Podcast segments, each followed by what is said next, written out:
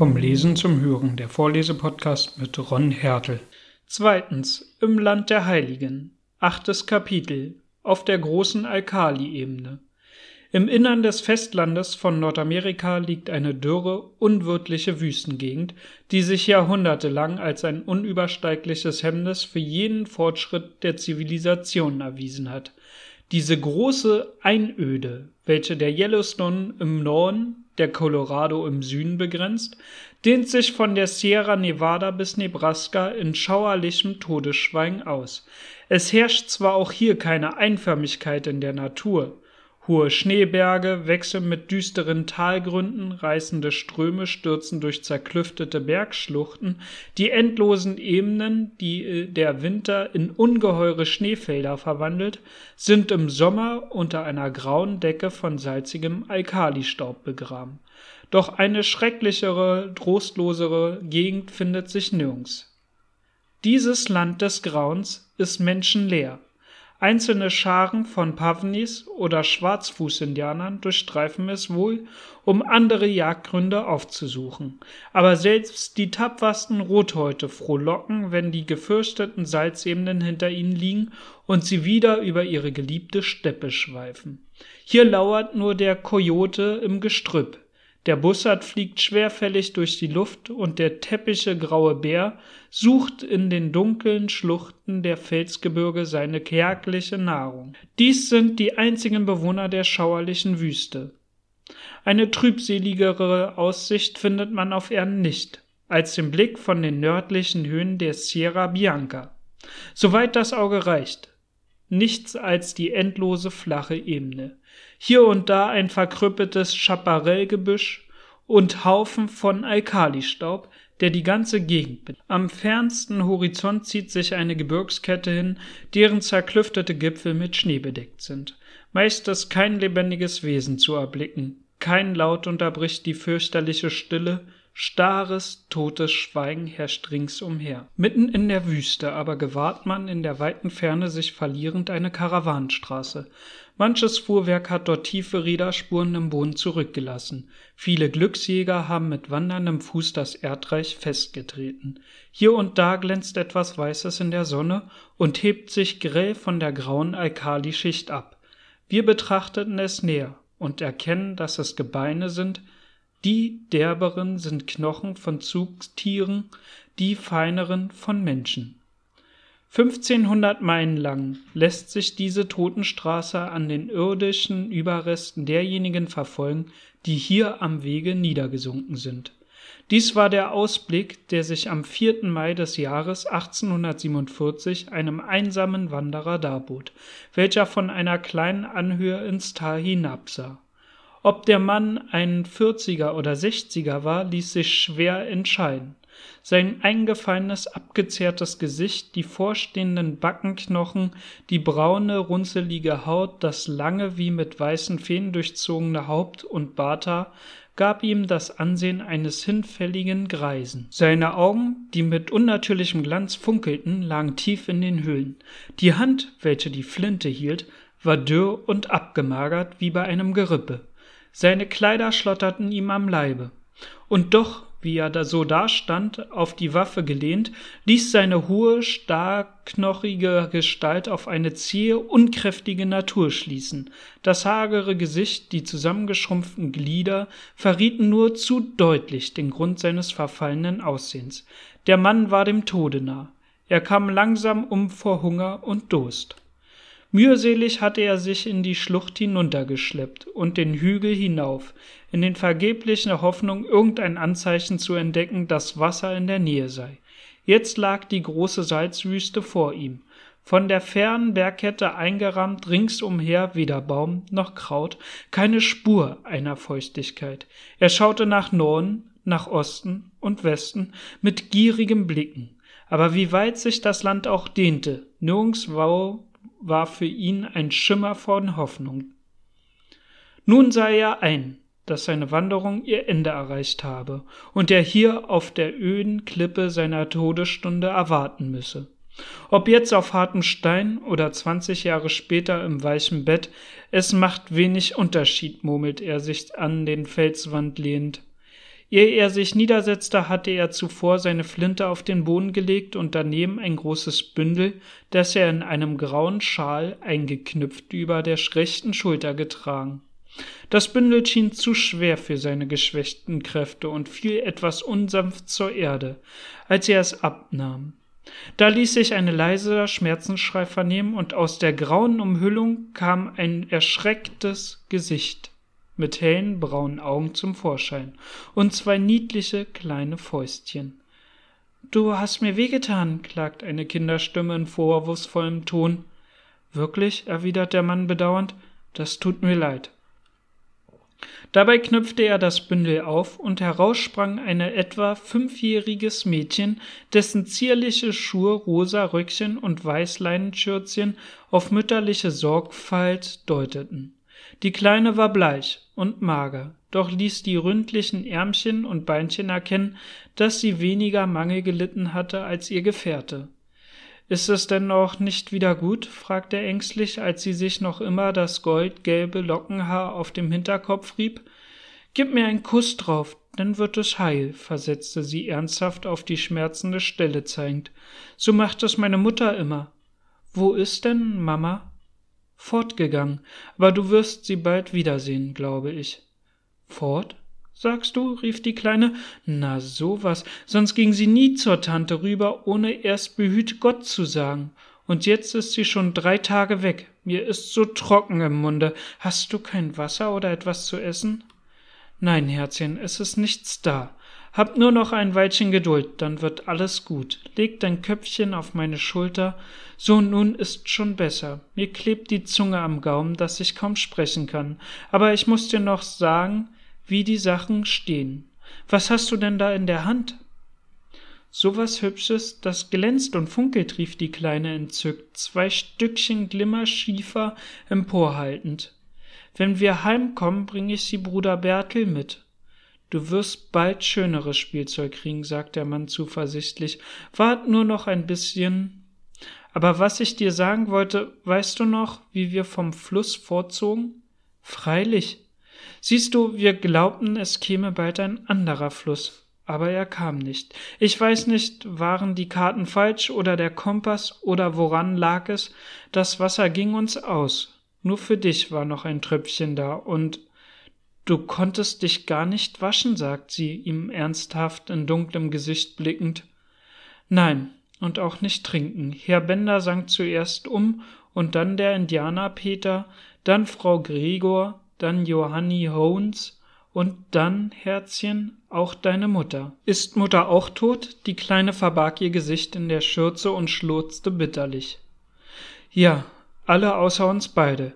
Ich hoffe, in dieser Richtung würde Wasser zu finden sein. So lud ich dich denn auf die Schulter und wanderte fort mit dir.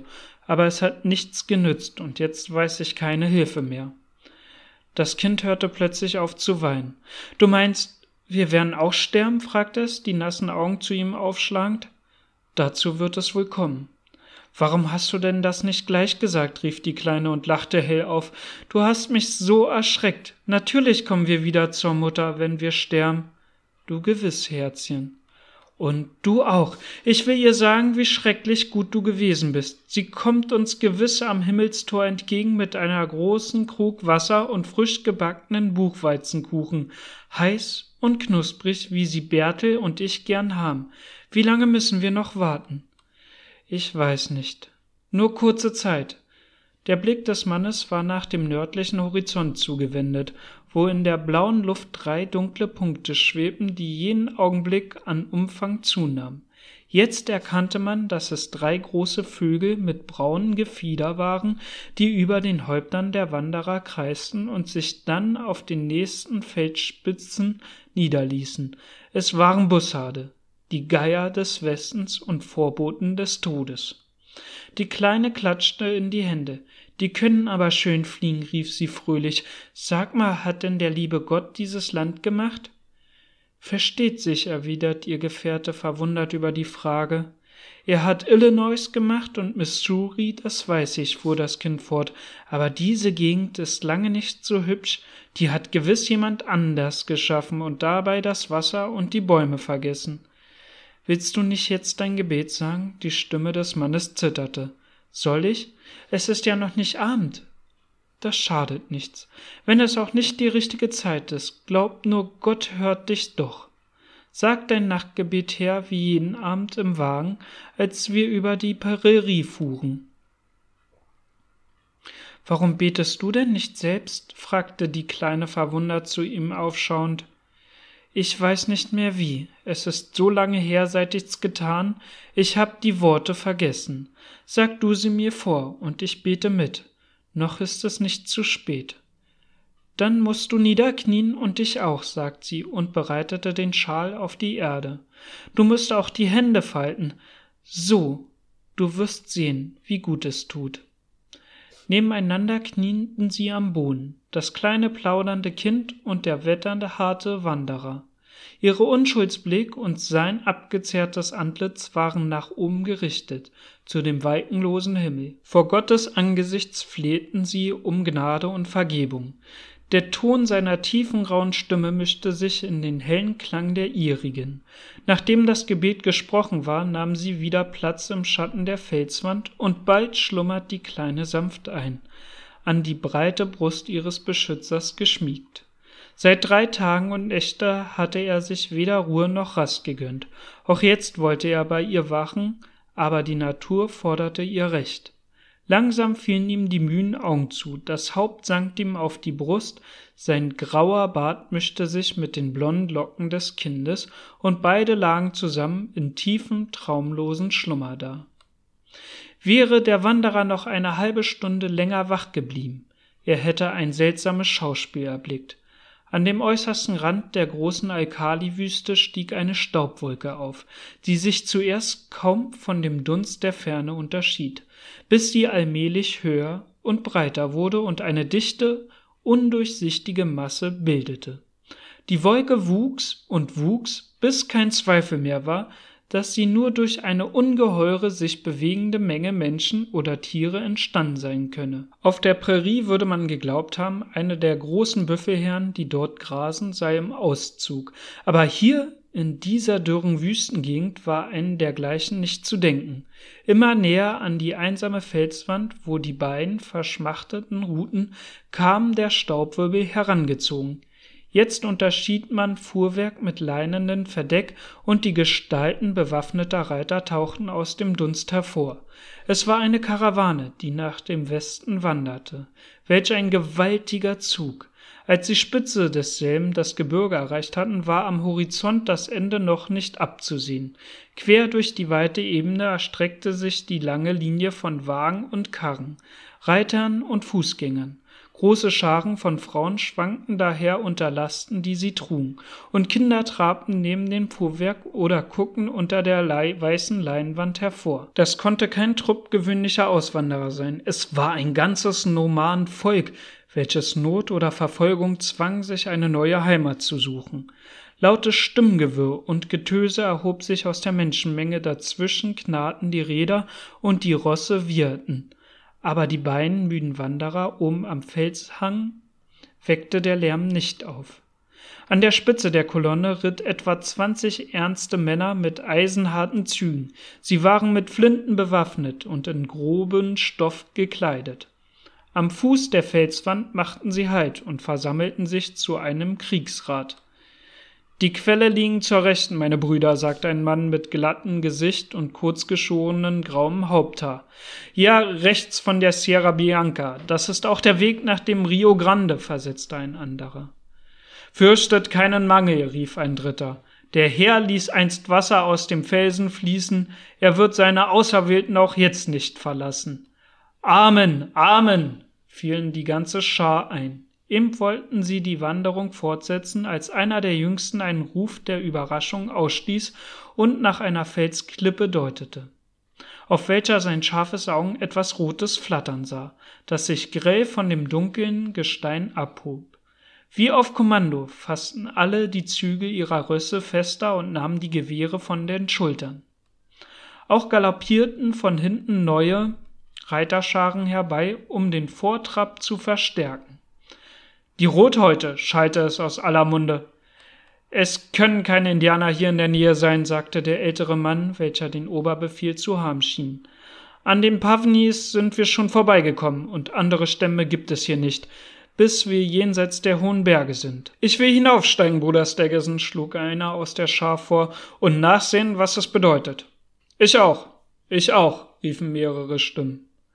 Lasst eure Pferde unten, wir wollen hier auf euch warten, gebot der Alte. Schnell stiegen die jungen Männer ab, banden ihre Pferde fest und kletterten die steile Anhöhe hinauf, rasch und geräuschlos, mit der Sicherheit und Geschicklichkeit geübter Kundschafter. Die Leute in der Ebene sahen ihre Gestalt, die sich klar gegen den Himmel abhob, von Fels zu Fels aufwärts steigend. Jetzt hatten sie die Stelle erreicht. Es musste wohl ein seltsamer Anblick sein, der sich ihnen bot. Sie hoben ihre Arme in die Höhe und gaben auch sonst durch allerlei Zeichen die höchste Verwunderung zu erkennen.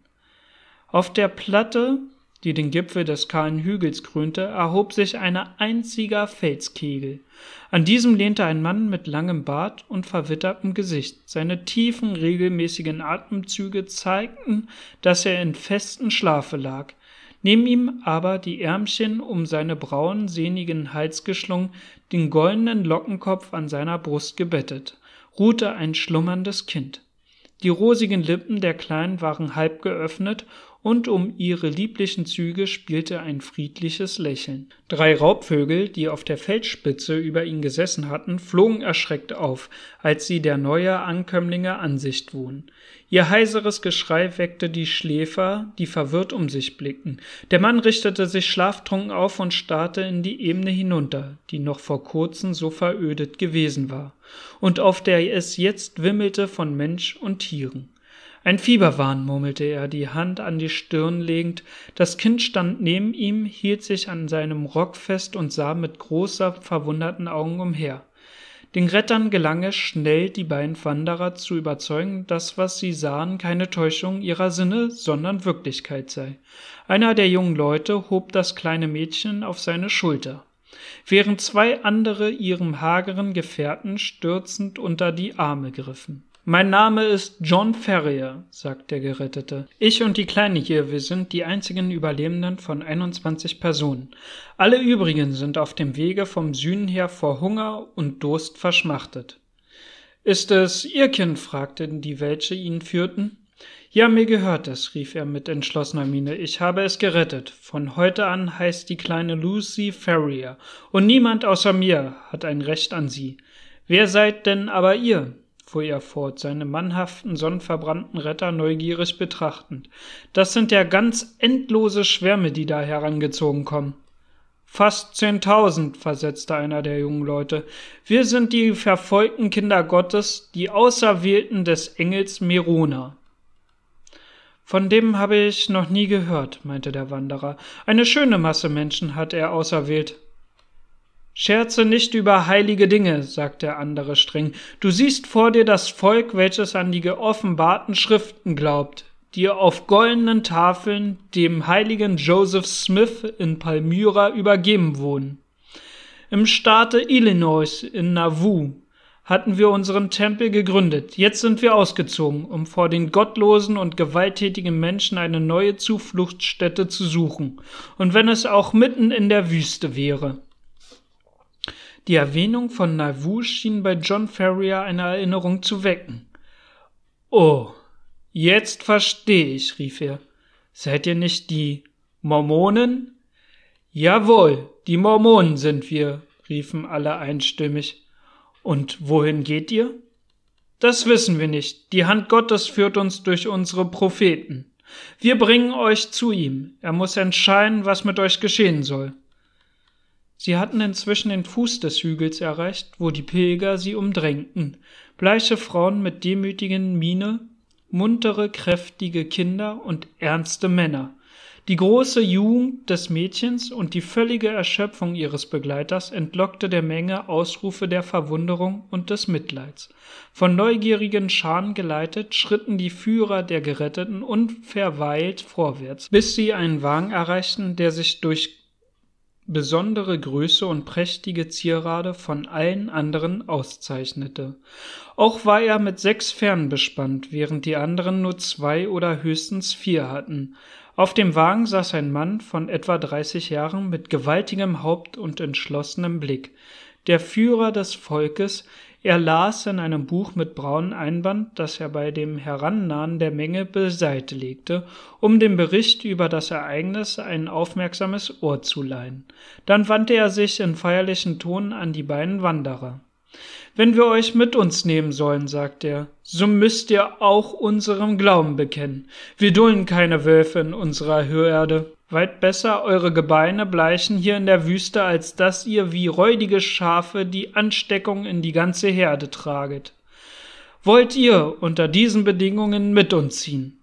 Ich ziehe mit, unter jeder Bedingung, die ihr stellt, rief Ferrier mit solchem Eifer, dass die Ältesten ein Lächeln nicht unterdrücken konnten. Der Anführer allein bewahrte sein ernstes, feierliches Wesen. Nimm ihn mit, Bruder Steggesen, befahl er. Gib ihm Speise und Trank, dem Kinder auch. Es soll deine Aufgabe sein, ihn in unsere heilige Lehre zu unterweisen. Doch jetzt haben wir lange genug gezögert. Vorwärts, auf nach Zion! Auf nach Zion! riefen die Mormonen im Chor, und der Ruf pflanzte sich in der langen Karawane von Mund zu Mund fort, bis nur noch ein dumpfes Gemurmel aus der Ferne herüberklang. Die Peitschen knallten, die Räder der großen Fuhrwerke setzten sich in Bewegung, und bald zog die ungeheure Schar wieder ihres Weges dahin. Der Älteste, der die Sorge für die beiden Verirrten übernommen hatte, führte sie zu seinem Wagen, wo ihr schon eine Mahlzeit wartete. Ihr dürft hierbleiben, sagte er. In wenigen Tagen werdet ihr euch von euren Anstrengungen erholt haben. Vergesst aber nicht, dass ihr euch von jetzt an zu den Bekennern unseres Glaubens zählt. Brigham Young hat das gesagt und aus ihm hat die Stimme Joseph Smith geredet, welche die Stimme Gottes ist.